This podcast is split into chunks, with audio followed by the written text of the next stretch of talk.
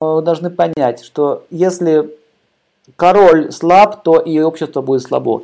Если э, король компании под названием президент э, пьяница, то соответствующая его компания долго не продержится.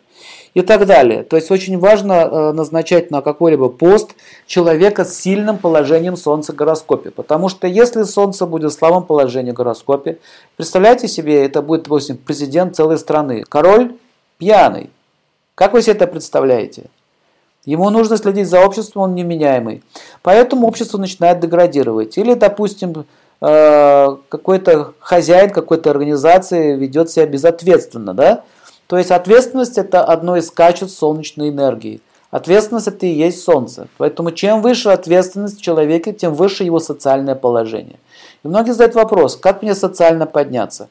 Ответ очень простой. Повышай ответственность во всем. Чем выше будет ответственность, чем выше будет твое положение. Солнце так сделает, что ты будешь занимать все выше и выше посты.